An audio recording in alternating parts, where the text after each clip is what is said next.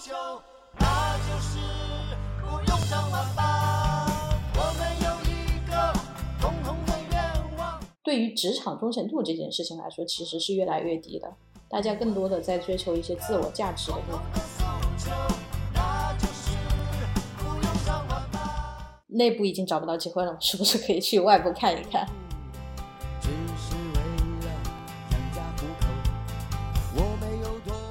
就上班的时候也不创造价值，哎，这不是传说中的 P 八吗？填饱肚子。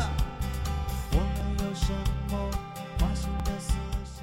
也就是说，你命中就注定了你未来要从事的职业是什么职业。我们有什么高远的志向？这是一档纵观东西方的泛玄学杂谈播客，我们浅谈八字、塔罗、风水，意在通过多维视角，助你趋吉避凶，百无禁忌。无灾无难，科学玩命，有吉有庆，能治百病。欢迎收听吉星高照。大家好，我是千灵。大家好，我是 Fernanda。呃，今天呢，我们想来聊一聊一个比较实用的话题，关于工作，选什么样的工作，以及是否自由职业这份工作适合你。因为我们今天邀请到了我的一位好朋友，我们的嘉宾一诺。一诺现在跟也跟我一样，就是属于自由职业的探索期，从去年到今年一年多的自由职业的生涯里面，也探索了很多可能性。也是因为一场饭局啊，把他给逮过来了。Hello Hello，大家好，我是一诺。有一个小小的订正啊，我其实并没有一年。去年年底的时候，我开始放飞自我，到现在 大概小半年的这个时间吧。然后现在的状态呢，我觉得还是比较 OK 的，因为离开职场，呃，也不说大厂吧，就是离开职场之后，就能够有更多的时间和精力去探索一些自己原先可能没有时间。没有那个精力去做的一些事情，因为我自己本身是一个设计师，然后爱好也比较多一些。跟大家聊聊最近都在忙些啥。我最近其实忙的还蛮多的，刚刚去了阿里巴巴的那个 U Design Week 的那个大会，U 设计周，，U 设计周的一个大会嗯，对，还是蛮多蛮多收获的。然后前两个月吧，然后也成立了一个社区啊、叫好奇社，然后目前也是在做一些有趣的一些实验性的探索。去年是什么样一个契机让你决定说要开启自己这个职业生涯第二春，或者让你决定从一个打工人的状态，然后切换为一个比较也不能叫闲散自由啊，就是相对时间被限制住的，就对就更加自由的我觉得主要的一个原因就是大部分人也是经历过的，就是你遇到了一些职场的瓶颈期，然后在职场当中你可能看不到本身自己的预期想做的一些事情能够被达成。与其说在这个环境当中你不断的自我消耗，有很多的这种所谓的卷的这种这种状态，那我更想去回归到自己的本心，而且我的确是在上家公司也是任职非常多年了。对我希望能够回归自己的本心，去找一找自己内心未来想做的某些事情是什么样。加上我去年因为家里，你你知道我的，我家里非常多的事情，嗯 就是在种种的权衡之下吧，我觉得我是适合去先让自己放空一段时间，就做了那样的一个决定。如果从八字的角度上来讲，我们是能够去看到一些相应的年份，或者相应的更精确一点，甚至是月份，你在相应的时间可能会面临一些职场上的大变动。我简单可以先简单讲一讲，就是一般其实我们去看运势的时候，是把人生划分成了几部大运啊。所谓的大运不是讲那个什么劫大运、交大运那个什么大运，命理学里面对于大运的定义讲的就是十年时间，一部大运等于十年时间。它相当于是一个很宏观的一个运势。那一般我们去看八字，会看这个人他的八部大运，相当于他人生八十多年的一个节奏。那一般到了这种大运和大运之间的交接点的时候，就你要开始换运了，从上一步运换到下一步运的这个时候，往往其实对于你整个人生的运势是非常动荡的，而且甚至你开启一步新大运的时候，往往可能是你职业生涯的第二春，或者说你完全从上一个赛道切换成了另外一个赛道。如果这两部大运它的这个性质上是差异很大的情况下，哎，对我也是去年，我去年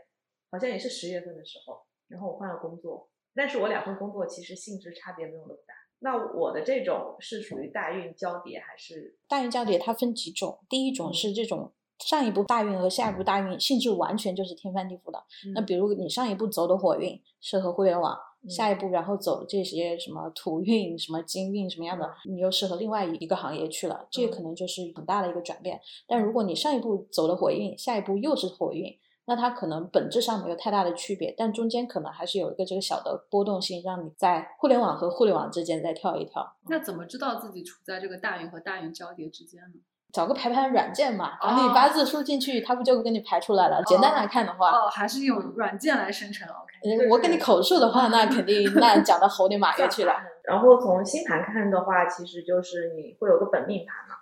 然后本命盘会有跟你的职业相关的那些行星，但是跟你的十宫、二宫或者一宫相关的行星，然后每天又会有一个当天的那个星盘。嗯，就每天会有个新的星盘，然后那个其实是属于那个运盘。运盘，对，当运盘的行星跟你的命盘跟职业相关的行星发生一些相互之间的关系，比方说相合、相会，这种是属于好的。然后也会有行冲的时候，行冲的时候通常就相当于是会有不好的影响的时候，那种时候就是可能会对你的职业啊、生涯会出现一些特殊的断点，或者说是一些变动。然后有的人他的那个跟职业相关的行星的关系会比较简单，比方说他的那个事业宫和像武宫这种娱乐宫在一起，他所从事的行业就一直是偏向于像可能影视啊、艺术啊，或者说赌博、投机啊这类相关的职业。但有的人他的那个星盘可能会比较复杂，就相当于说他跟职业相关的那颗主星，它会跟多个宫位之间形成相互连接，直接的或者间接的，那么就有可能他的人生、他的职业的线就会发生那种。跳跃性的变化，就他可能原来从事这一行的，然后到了某一个年纪之后，被那个行运引动了之后，他就进入了另外一行。因为有的人他可能本身他人生就有几种从事几种行业的可能性，然后当被一些流年的力量引动的时候，就他就发生了突变。嗯，其实八字里面也是有类似的，就是比如说看一些行冲和会的关系，但八字里面它会。更细分一点，因为你刚才讲，比如星盘里面合和会一般是比较好一点的关系，但八字里面它也会讲合和会，它会给你带来机会，嗯，但这个机会具体是好的机会还是差的机会，要看它合会出来的属性是不是你八字忌神或者是你八字的喜用神啊。如果合出来的是你需要的属性，那这一年的变动或者说这个机会来临，对你来说这是一个很好的机会。啊，如果是你的那个忌神星，比如说你八字忌火的，嗯，去年不是壬寅年嘛，嗯，然后你跟你八字合出了一个寅午戌，就比如你的事业宫是带一个午火的，寅午合，刚好是你八字的这个忌神火，那可能这个转变对你来说就大概率是从一个火坑跳到另外一个火坑去了。同理，八字变动最多的就是六冲，就是这种对冲的关系，因为它就是涉及到这种一百八十度直接对撞的关系嘛。对，那对冲它也。会根据具体的这种好和坏，就是对你八字来说，忌神或者喜用神的属性哪个来冲你，然后来取决于你今年的这个动荡是好的动荡还是坏的动荡。嗯，因为动荡只是一个一个阶段，对，最终的那个结果是好的是坏的，肯定要动荡完了之后我们才知道。嗯，比如说今年，今年这个癸卯年是地支是卯木，如果你的事业宫。带了一个酉金卯酉相冲的一个状态的话，而且这个酉金刚好是你的八字忌神，卯木把你的忌神冲走了，那今年大概率你可能会因为这个冲击会要换工作，但是你换到的工作，这个工作对你来说肯定是一个特别好的、特别适合你的。嗯嗯，在星盘上也有类似的一个解释，但它用的不是那个喜用神，首先是那颗星本身是一颗吉星还是一颗凶星啊？如果说是吉星合会的话。那就是好上加好，就特别好。然后，如果是凶星合会的话，有一定的好处，但是可能这个好处当中也会有一定的不好的地方，就那个星的属性会一起带过来。然后第二个呢，是看那个和会的星，它在星盘本身来说是属于好宫的公主星，还是属于坏宫的公主星？因为星盘上有一些宫位的话，就是在一些含义上还是不太好的，比方说像六宫，嗯，它除了是奴仆宫之外，可能也代表着一些疾病。小人，哎，那这个其实正好就问到了一个，我们经常会有同学说啊，我今年比较犯小人，怎么样？就是可能好像做这个工作什么都不太顺，好的项目又轮不到我，然后这个老板好像也比较对我冷眼相待。就是有些同学他可能比较敏感一点，他可能会感觉到了我是不是有点犯小人，就我被别人背后嘀咕啊，或者被别人传谣言怎么样？就在心态里面如何去识别这个犯小人这个？信息呢？星盘里面的犯小人信息，它会比较复杂一点，因为它要把几个属性关联在一起，才构成一个小人。小人有什么特质啊？小人第一个特质是隐蔽，就是你其实是不知道他是那个小人的，对对，所以它具有隐藏的属性。然后这样的话，像八宫和十二宫是具有一定的隐藏的这种属性的。然后带到具体的人的话，小人通常来说可能是你的同事，也有可能是老板，怎么办呢？对，老板或者同事嘛，所以他就会得到就是六宫、十宫。就十宫如果在人上的话，他就会比较像这你的老板；然后六宫在人上就会像这你的同事。这样如果说六宫、十宫的宫内星跟十二宫有关联，然后同时和你的一宫的宫主星发生了刑冲的话，那么就很有可能犯小人。就是对我遇到的各种各样老板当中，的确在公事公办上，我觉得是没问题。但是如果在私人的情感上遇到的，可能就会有各种各样很奇葩的东西了。呃不过其实一诺的性格，我我跟他嗯就是同事过很长一段时间啊，我觉得一诺性格特别的钻，就一件事情我就要搞到底。包括上次像你那个就是装修的时候买那个家具，然后有一些这个跟平台的纠纷的问题，对对对对对对，他就一整天都在各种打投诉电话。嗯，但是很生气啊！就是他他这个明明答应我的事情并没有答应好，明明应该做到的效果没有做好，那我就没有办法支付给他钱嘛，然后就会产生一些纠纷嘛。嗯，但你没有发现，其实有时候你跟老板沟通的时候也是这种状态。那我们工作状态下应该是沟通这件事情做到什么标准、什么程度嘛？如果没有达到这个标准，大家之前 align 清楚的话，那就按照这个模式做下去啊？难道不是这样的吗？你的角度你会觉得就对事嘛，其实对对事而言，但某种程度上，其实可能有些老板他是啊想要培养自己人，这个我懂了，就是对我遇到的各种各样老板当中，的确对这方面我的我觉得还有一种可能是，老板可能会觉得沟通成本比较高，就有的东西可能他也没有那么在意，嗯然后他也没有想的那么清楚，对然后你要跟他拉清楚的时候，其实在逼迫他想清楚啊对是是是嗯是是，因为老板可能就比方说二十件事情，他其实可能只关注其中五件是或者五个环节，对剩下十五件其实他觉得你自己做主就好了。你这个压迫感还挺强的。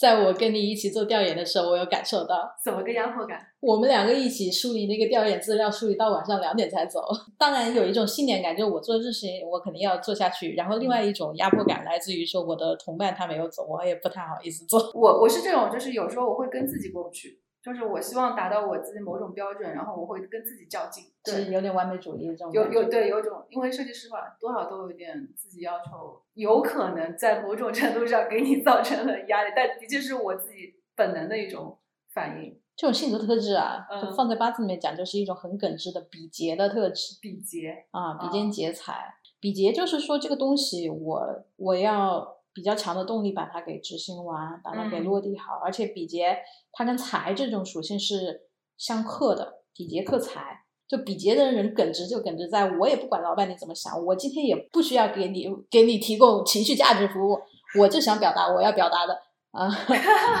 但是财就是另外一个反面了，财就是老板你今天要开心，我就让你开心。你今天要我去搞定哪个客户，我就去帮你搞定他。所以财是这样的吗？财它更倾向于嗯，财它其实是一种放在性格里面来理解，它是嗯一种资源整合能力。那嗯这种整合能力，它既包括对周边的啊，你的嗯同事，嗯，你的下属或者你的老板，你也可以嗯去整合他嘛，向上管理嘛。昨天 晚上刚压着一诺在我家一起看完了那个《漫长的季节》，嗯，我我当时还跟他说，现在这一代人现在所面临的这个职场命运跟上一代这个好像哦。对，是的，然后我们就是那个这个什么国企改制下岗员工，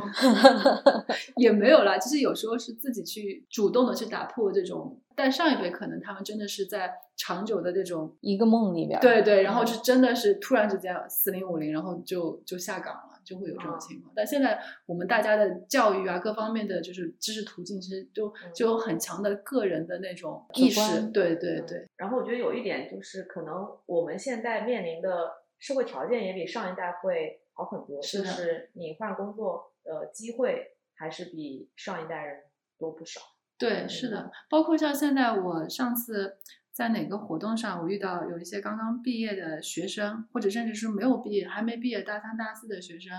他就会说，他未来毕业之后，甚至他现在的这个阶段，他又在想，我可能未来就不想去公司工作了。他觉得我嗯出来的话，我更有我自己的想法，我想去创业。他就很明白自己的目标，就是我想走创业之路，而不是走到职业大厂或者任何厂里面去完成一个螺丝钉的工作。现在年轻人出来不都不都在干直播吗？现在很多年轻人直接做直播就收入很不错。那当然，这个行业它比较那个什么密闭化，就是头部的嗯都很赚钱，然后后面很长尾的一大片什么的。是直播这个行业可能也是有时间限制，时间限制就是有点像青春饭吧，可能过了这个时代，然后这件事儿其实就没有那么就是回报那么好了。它就是一个时代红利。对一个时代红利，这就有点像我感觉我们刚毕业那会儿，或者再往后几年那段时间，其实也有一个红利，就是去做那种各种 APP 啊的人也特别多，或者说做一个小网站，然后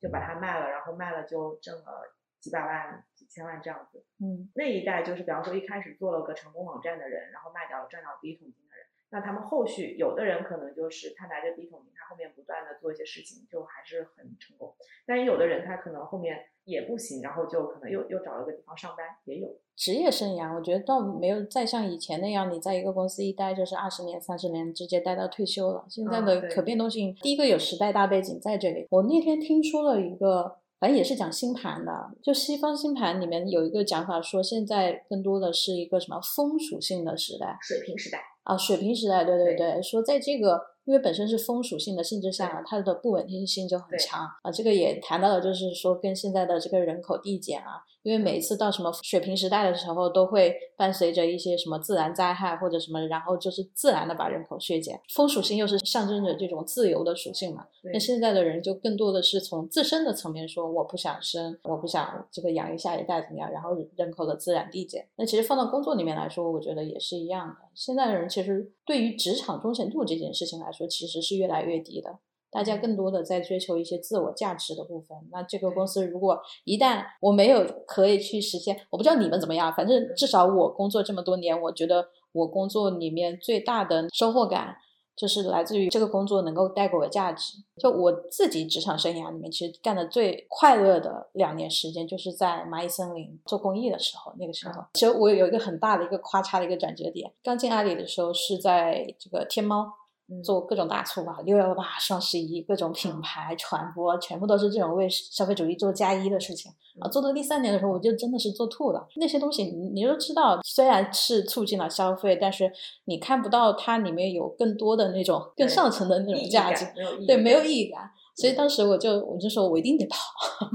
然后就比较巧的就去了支付宝，然后后面就开始做公益这一块儿。年轻人其实会更多的去在意这个价值感的东西。所以这也是我觉得为什么到了互联网的后期，就已经开始没有太多新的增长的这个环境之下，大家都在尽可能的想要去自救，内部已经找不到机会了，是不是可以去外部看一看？不是我的感觉是，年轻这一代，我自己接触下来，他们一部分呢，他是有非常明晰的目标的，他可能一下子就知道说我是未来要创业的，或者家里有一些条件，他或者家里的本身给他的一些。呃，资源资源，对，他就明确我的路径其实是非常清楚的。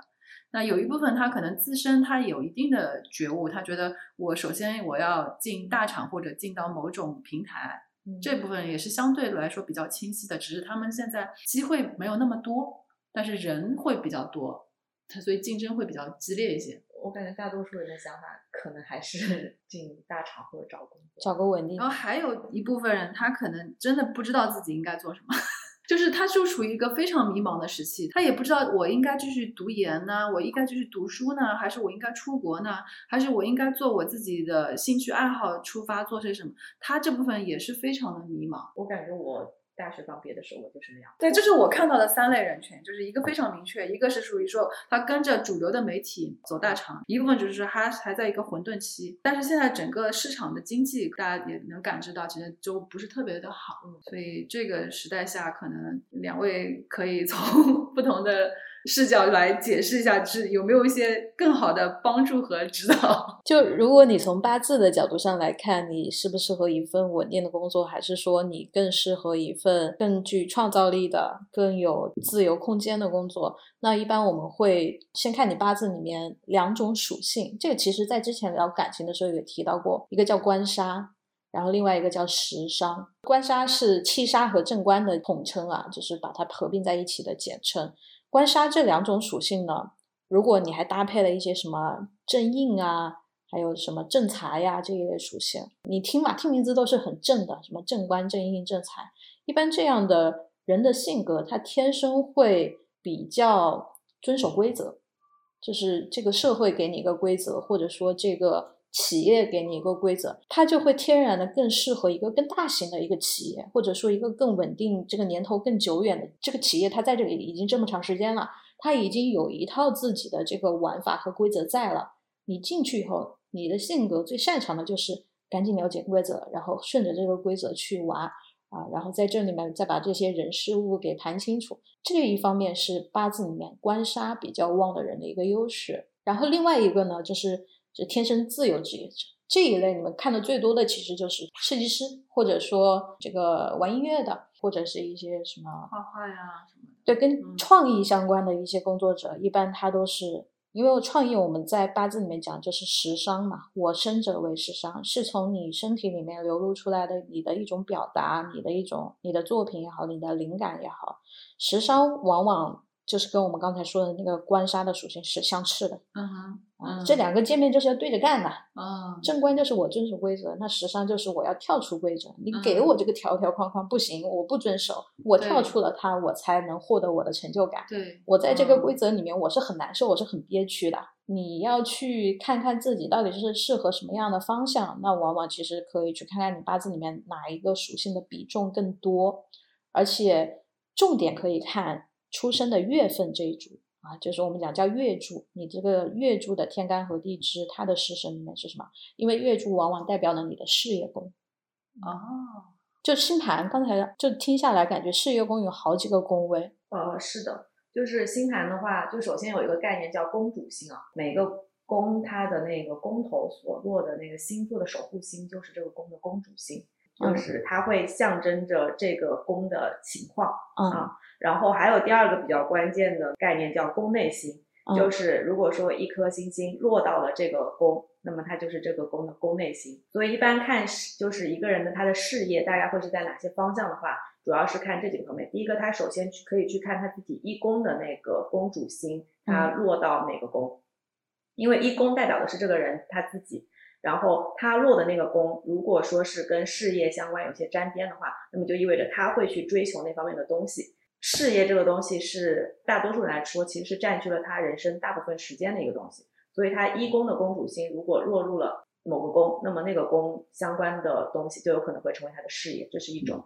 然后第二个可以看的是它的时宫，能具体举个例子吗？你说，比如拿我的星盘看一看。像你的星盘，我猜你的星盘就会跟那个九宫或者十二宫有关联。九宫和十二宫是代表了什么？九宫是代表高等教育、宗教这种东西，嗯然后十二宫代表的是一些玄学、说不清楚的事情。神秘力量。，对神秘力量，就因为一十二宫，你可以看它是出生之前的事嘛，对吧？嗯一宫是你的出生，嗯然后十二宫相当于是出生之前，嗯那嗯就相当于跟业力啊、神秘力量啊、先天注定啊这种东西相关的东西。嗯，所以基本上，如果你的一宫跟九宫或者十二宫之间有关联，那这个人就很有可能会跟玄学有缘分。哦，嗯那这个禄宫会变化吗？啊，不会，这个是是根据你出生那个时候的那个年月日时定的。哦命盘也就是说你命中就注定了你未来要从事的职业是什么职业。对，跟哪方面相哦，关？这样子，对，命中注定的。它就对类比于八字里面的事业宫嘛。对，然后比如说，如果你的一宫的那个公主星飞入到类似于五宫，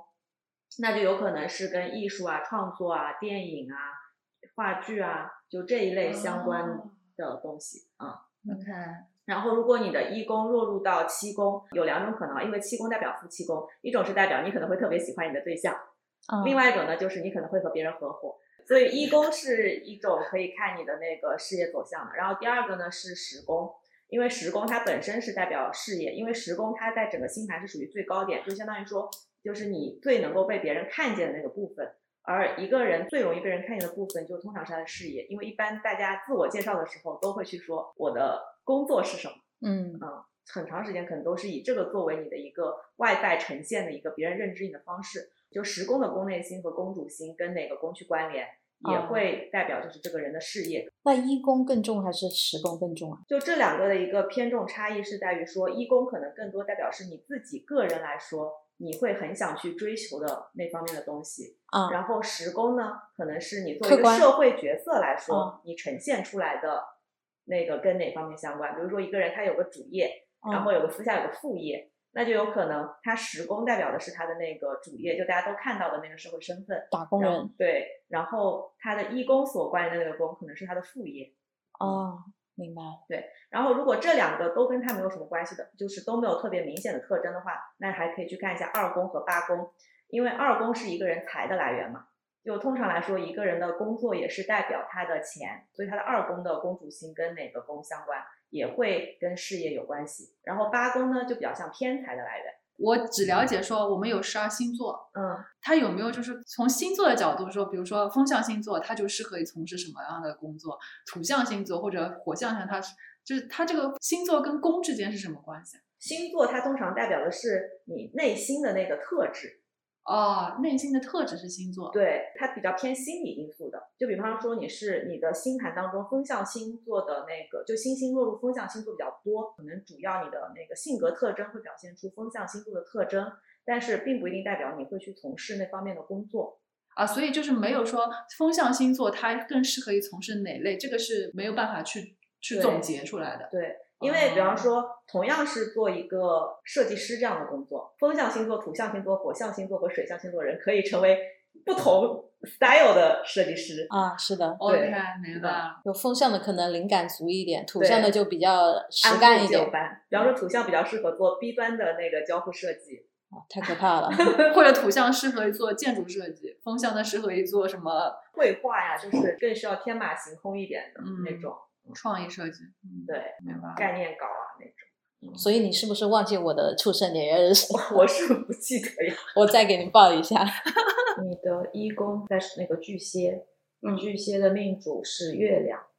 你看你的月亮看起来是在十一宫啊，但是它在那个十二宫的宫头的很近的地方，然后它其实就会算入第十二宫。啊，就是你前面说的跟对你的跟神秘相关的，爱好玄学的人，基本上命主星十宫或者二宫都肯定会和十二宫或者九宫去有关联。所以你的月亮入十二宫，从你自己内心来说，你是会对玄玄学这块很感兴趣的。然后再看你的十宫，你的十宫是在双鱼座，然后双鱼座守护星在古占里面是闰土星，那就是你的是落入到的是八宫，那就相当于你的事业跟八宫的事情会相关。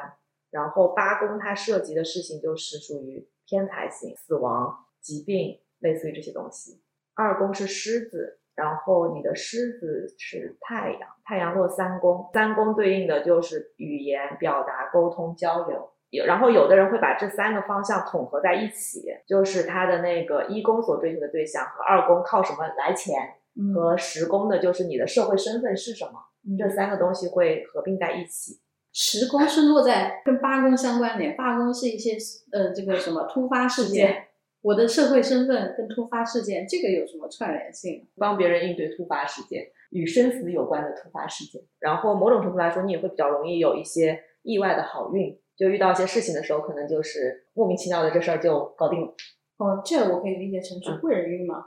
也可以。那这个从星盘上来说的话，就是如果你你的命主星如果落十宫，然后被十宫主接纳的话，基本上你的老板就会很喜欢你。十宫就刚才说事业宫，对事业宫，不是说你要找到一个什么样的老板啊怎么样，而是你命中事件上面来说，啊你会不会被老板喜欢？哦因为你有时候会发现，一个人他容易得老板喜欢的时候，他好像在各个事业的阶段都相对容易得到老板的喜欢。啊，这不就是我们讲的这个贵人运比较旺嘛？对，嗯那如果那些天然不被接纳的，感觉好惨啊！对啊，那可能他就比较不适合 自己当老板。对，就自己当老板吧。那你跟同级的人相处是怎么样判判别你能够跟他们相处，以及你跟你的下属去呃相处的时候会有怎么样的一种判别？同级和下属的话，就主要看的就是六宫。然后你的命中注定也是说，你跟同级和下属有有没有可能融洽，还是有没有可能不融洽？是的，一切都是写好的。突然突然觉得是这样子，对。就就不要换老板了。那还是会有一些允许你自我波动的对，有一空间定的自我波动的空间。这有意义吗？因为我感觉听下来好像就是不论从八字还是从星盘上都没有太大的意义。嗯，有意义啊、比如说，你虽然知道你这辈子不可能成为国母了，但是你还是可以在你人生小小的轨道上面有上下的起伏的快乐。呃，或者某种程度上来讲，就是你更知道方向在哪里了。方嗯向这个其实我可以讲一讲，因为八字里面有不同的食神啊。就为什么以前会有食神，命理里面会有食神这一套体系，它其实就是给人贴标签。你今天适合干这个当官的工作，你就是官杀；你适合做这个技术工作，你就是时尚；你适合搞财的，你就是商人。士农工商几个几个层级嘛，稍微讲一下这几个食神跟工作的一些相关特质。前面我们讲了正官七杀，嗯比较适合大的这种有编制的或者大的企业。那即便像大厂，它也是有大的规章制度的啊。一般正官七杀会比较适合这种，而且正官七杀，你知道，古代你要当官，这两个属性是必备的。嗯而且官杀会有一个很强的特质，就是性格其实是很有上进心的，而且逻辑思维是很强的。所以一般官杀旺的人会把一个事情翻来覆去、思前想后想得很细致，把它的逻辑理得很清楚。你要力求这件事情没有疏漏，但是往往其实在这个过程，你对自己的这个内耗会比较的严重啊，这是官杀的主要的一个特质，它就会呈现出一种很明显的精力不足。然后刚才讲的那个什么食伤，食伤它就是跟官杀对着干的嘛。食伤的人他就是跳跃性，这个东西他可能中间没有什么逻辑关联，我突然就迸发一个灵感，就这个样子，我就要把它表达出来。所以一般食伤旺的人呢，他很擅长，比如说在一个领域里面去做一个技术的打磨。就是如果你八字里面时商比较重，或者你的这个月柱事业宫里面都落了时商的话，往往你做的事情是有技术含量的。是有一定高门槛的，需要你花时间去打磨，不是所有人能来顶替你的这样的一种工作。当然，也有可能，比如说是跟书画有关，比如你当个老师，或者你当个心理咨询师，或者说你去做这种法律相关的咨询，反正就跟靠说话吃饭的，这也是时尚的一种体现。而且时商往往其实刚才说了，往往就是跟一些自由职业是直接强挂钩的一种属性。然后还有几个呢，财，这财其实大家都往往理解这个所谓的我的财运、财经都是比较狭隘的理解。其实我们放在八字的命理里面角度来讲，财它代表了一种对于资源的整合能力，就是它不创造东西。刚才我们讲时商，它可能是创造了一个东西。财的话，就是把现有的东西 A 和 B 啊重新调换一下位置，重新调配一下这个资源分配比例，它有点像个中间商的角色，这个中间商 赚差价的这个东西，这个是财。而且财它比较有特征的点，就是如果你八字里面财比较旺，你一定是一个很擅长去察言观色，很擅长去。跟人不一定是自己主观想去跟人沟通，但是你一定有这种能力去体察到别人的需求是什么，然后你从这个需求里面洞见了这个财富价值，然后你也不需要你创造什么新的东西，你就把一些现有的信息差把它倒一倒，然后就能为你赚钱。这个是财的人适合的一种工作形式，所以一般八字财旺的人往往都很适合做生意。或投资人也是这种角色。对对对，投资人也是这种角色。因为是的，那正财和偏财都是这样子。正财偏财它会有区别，嗯正财更适合上班。就上班的时候也不创造价值，哎，那不是传说中的 P 八吗？正财的整合方式和偏财的整合方式有什么差别吗？正财他会在意说这个东西我还是付出了心血一起来做的，哦，就他资源整合付出的时候，还付出了自己的劳动。比如说我跟你一起做项目，嗯我还是会投入到这个项目里面，跟你一起去把这些东西都对焦好，只是可能最后去汇报的人是我，嗯但是偏财就是我跟你一起参加的这个项目，但是我可能这一百天的项目里面，我九十天都不在项目室里面，最后 汇报的是我，这个是偏财。对 哦，就偏财它，因为它会更加偏激一点，而且嗯偏财其实正财和偏财它的来财方式区别就在于我有没有投入心血和精力嘛。偏财它其实更加会倾向于一些投机取巧的这种东西。嗯，哎，那那我特别想走偏财的道路，有什么办法吗？就听你这么一说，我觉得就就是不用干任何事情，然后就可以让钱过来。比如说我就是想走这样的，有有什么办法可以转过去吗？那首先第一点，你不可以说话那么直了，你愿意吗？为了财可以，你的这个大运里面就是一个劫财加偏财的大运，劫财是冒在天干上的，就是你表现出来的，还是我该怼你就怼你。但是你的偏财又是藏在心里的，是你渴望的那些东西，它没有浮于表面，它没有表达出来，所以你就会有一种分裂感，就是你表面凸显出的是那种我想怎么表达，我就表达我所说的，但我心里其实我有挺渴望的，你有这种这种内外不一致的这种感觉，如果是这样，怎么弄呢？那你就得把你的这个劫财的属性降低呀、你要想办法把它就是管住嘴。不说话不做事儿，然后财就来了，哎，有时候真的是这样子哦，是吧？有有的时候真的是这样子哦，就你会成为这样一个人，很有可能就是你的内心当中目前是有一个信念，就是说你应该靠你的能力挣钱，你应该靠你的付出挣钱，你应该靠把那个事情做好挣钱。如果你事情做的不好，你还得到了钱，你心里其实可能会有不安感，就是会觉得，哎呀，下回可能就要出出出什么漏子了。所以，如果说你真的能够做到说两手一摊，诸事不做，然后发现哎还还是能来，你就得到一个新的体验，就是一个大风把钱刮来的这种体验，你原来的那种信念就会产生动摇，慢慢的你可能就能变成那种人，变成一种新的人。嗯，但是现在你可能就是没有办法放下这件事情，这样就会导致你永远都没有办法得到这个新的体验，就是不劳而获的好体验。对，正好就是讲到劫财，就比肩劫财这个属性，就你八字里面这个属性旺，或者你的事业宫是占的这个属性，那往往比肩劫财就是一种高对抗性。首先，你周身边的竞争者会很多，那往往代表你从事的这个行业或者领域，就是跟你一样的人是很多的。那比肩劫财旺，它的优势是在哪里呢？优势是在于精力旺盛，我可以拼体力，我的行动力很强。对，所以其实你现在性格还是挺体体现出这个劫财这一部分的，就是我想到什么东西我就去做它了啊，然后做出来，因为我有实践的经验了，所以我可以拿这个实践的经验告诉你巴拉巴拉巴拉就是这样子的。嗯，但比肩劫财它就是克财的嘛，我觉得这比肩劫财有时候可能是有点笨，他不太喜欢动脑子，财是动脑子，我要想清楚啊，我要怎么去让这个人感到高兴，然后愿意为我买单，所以。劫财比肩，它有时候有点放在职业里面，更像是一种偏体力劳动。我之前一直这样讲啊，就是你看互联网整个生命周期里面，我我先讲现在吧，现在的互联网它适合什么样的人生存？它其实就适合官杀旺和财旺的人生存。嗯就他们不创造什么价值，嗯，但是他们能很好的去对身边的资源做整合，或者能很好的去做向上管理。互联网它早期的时候，比如说一四一五年那个时候，互联网才蓬勃兴起的时候，做蛋糕的时候，那时候很多这种独角兽的 APP 出来的时候，它其实是非常需要比劫型的人的。这些人来了就可以干活，而且效率很高。而且其实像比劫特别旺的人，挺适合去小公司创业的。为什么呢？当然，我是这里不是鼓励大家现金，比如说你现在看到你八字里面比劫旺，你就要去创业，不是这样子的啊。只是说你的性格会更加偏向于全才，就你什么东西都会一点。嗯但是你不一并不一定某件事情特别的专，嗯，但你可以负责 handle 很很多领域，而且比劫旺的人性格也是很负责的。就这件事情放在我手上，我一定要把它弄好，是这样一种性格所以。招员工要招一个比劫旺的人，对，就看这种财多的人的想法，就是你以后要招一个比劫旺的员工。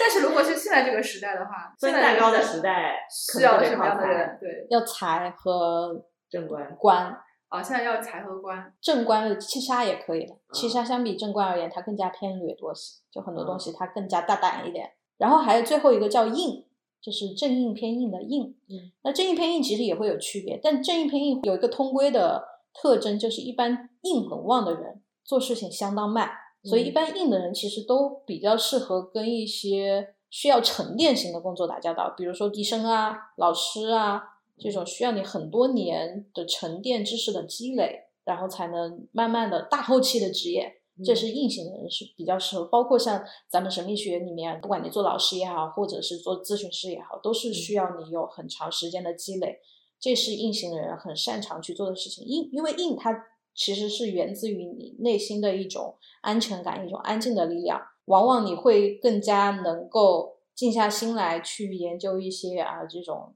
抽象层面的东西。硬望的人其实抽象思思维能力是很好的，但这里面也要区分正硬和偏硬。正硬它更多的讲的是一些这种主流的医生、法律这些律师这些很主流的一些职业。那偏硬更多的就是跟一些小众小众相关、小众文化相关的。那包括像神秘学的领域，我感觉天文也是。天文是天文是，嗯，那如果有一天天文变成大众了，那他就走入这个正正硬的领域了。呃，还有一种可能性就是有一天天文变成大众了，如果你是一个八字偏硬旺的人，你就不会喜欢天文了。哦，以我自己为例啊，因为其实一般，如果你对玄学很感兴趣，多多少少你八字里面偏硬是很旺的这样一种状态。我小时候听音乐，周杰伦早期的时候从范特西就开始听，对但是到后面这个叶惠美她已经红遍大江南北了，我就不喜欢听了。就是你喜欢的人被大家都喜欢了之后，你就不喜欢他了。对对对，你心里会有一种也不叫鄙视链吧，就是会天然觉得我的喜欢的这个东西就我们这个小圈子里面就好了。就你进来的人越多呢，对这个东西的喜欢的那个程度就越加的，也不叫稀释啊，就是诠释它的人，不同的理解的人，甚至稀奇古怪的人就更多了。你知道这个在那个商业上是怎么理解它的吗？嗯。理解它？就是当一个品牌，就很多品牌，比方说像 Lululemon，或者说像那个嗯有一个户外的品牌，Patagonia，，对 Patagonia，嗯。他们最初还有包括耐克，他们企业最初成立的时候都只是服务他们的那个目标用户，对，那个目标用户其实就是很小的一群人，对。嗯。然后，比方说像耐克，它最早的时候，它服务的不是那些就是说跑步很快的人，它是那个每天都能坚持去跑步的那那一群，这是它的一个精神象征。但是当有一天它破圈了的时候，就它跨越了那个鸿沟，从一小众人变成一大群人的时候，其实它的那个用户价值的核心，其实在慢慢的流失的。对，对，它变，它越来越，它的商业化程度其实变高了。嗯，然后它最初的那个精神内核就越来越稀释，越来越稀释，它就变成了就是别人看它的一个外在的光环，里面的核已可能 已经没有了。它其实是会有这样一种微妙的改变的，包括像现在那个蔚来汽车，蔚来最早做的时候也是一个用户型企业，它就对它的那个车主各种服务啊什么都做得特别好。但是慢慢的随着购车的人越来越多，然后它要走向一个更大的市场，现在不是那个蔚来车主就是各种投诉也比较多嘛，因为以前有的一些服务后面都没有了，就是它走向一个更大市场之后，它原来的那种服务模型就不能继续成立了。小众的产品有一个小众产品的那个商业模型，嗯当它变成一个大众产品的时候，它的商业模型是会改变的。是的，嗯这点完全同意。如果是从我的角度，可能补充的一点就是，如果是我是喜欢小众的，当有其他的各种各样不同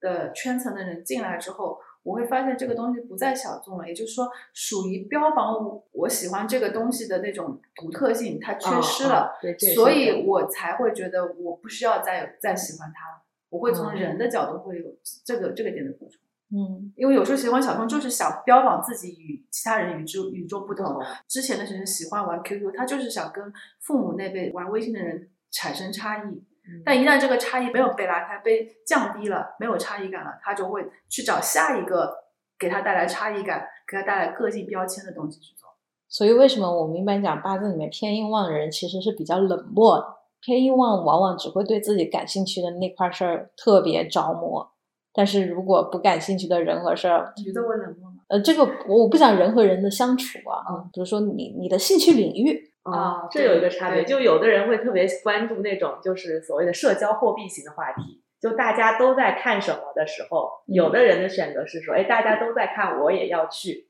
但是偏硬型的人可能就是大家都在看，算了，那我就不看了。我绝对不看。对，会的，对是会有这种人。这也可能是正就是硬偏硬对偏硬到正硬的时候，他的那个那类型的东西的特质可能是发生变化。是的，哎，那偏硬旺的人是不是也意味着他们不会去从事就当下特别火热的那种职业？对，当然啊，就是食神它不是单一属性，它可能是嗯复合属性。比如说你可能是一个正偏硬加官杀旺的人，那你可能还是会凸显出你在一个大的这个规则之内。但如果你是偏硬加比劫再加食伤，嗯，那就会体现出来你既向往自由，然后你又渴望自己独立干，而且你喜欢的又是很小众的领域。对，这就是八字角度怎么去区分你的性格适合干什么。就是否能够过上不用工作也有钱花的 人生？哦，有的人真的有这种命诶，祖财，嗯，老婆的财，对象的财，父母的财，对子女的财，对，就是大家思路要打开，是搞财的方式不一定是以干活这种，嗯，其实干活是一种间接得财的方式，因为就是工作是一种间接得财的方式，就是你是以公司为媒介再去跟世界交换价值的，所以它其实是一个间接得到钱的方式。差不多。差不多，我觉得该聊的聊的蛮多。我最爱去的唱片店，昨天是他的最后一天。曾经让我陶醉的碎片，全都散落在街边。我最爱去的书店，它也没撑过这个夏天。回忆文字流淌着怀念，可是已没什么好怀念。可是你曾经的那些梦，都已变得模糊，看不见。那些为了理想的战斗，也不过为了钱。可是我最恨的那个人，他始终没死在我面前，还没年轻就变得苍老，这一生无解，没有我的空